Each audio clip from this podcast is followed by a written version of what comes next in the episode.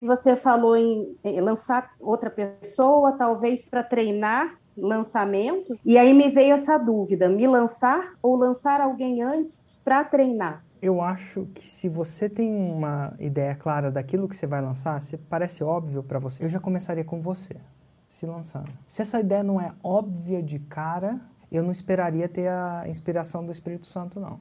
Eu lançaria outra pessoa e aprenderia a lançar enquanto eu tenho essa ideia para fazer caixa, inclusive.